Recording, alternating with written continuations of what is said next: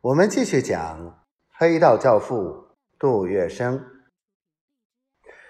过了不多久，果不其然，一部轿车开到天后宫桥，陈松元昂首走进抗日救国会天后宫桥分所，在他的身后还有两名身强体壮的保镖。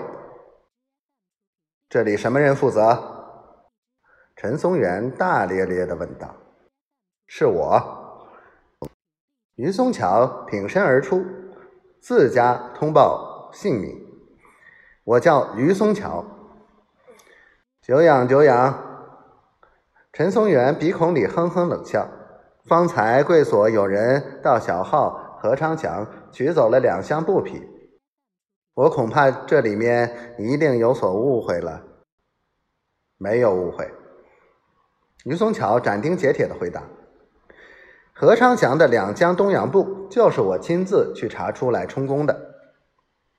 陈松元呆住了，他从来没有碰过这么大钉子，他摸不透于松桥是哪一路的朋友，居然有眼不识泰山，连他陈松元都不认得，态度如此强硬，说话更是一副公事面孔，半点情面也不讲。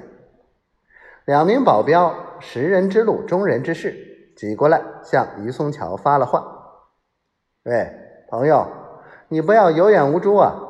你晓不晓得这位先生是谁？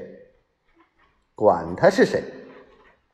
于松桥挺一挺胸：“我只晓得公事公办，在这种国难当头的时候，还要贩卖东洋货，让东洋人赚钱，造了枪炮子弹打中国。”那是汉奸，汉奸奸商贩卖的东洋货就得没收。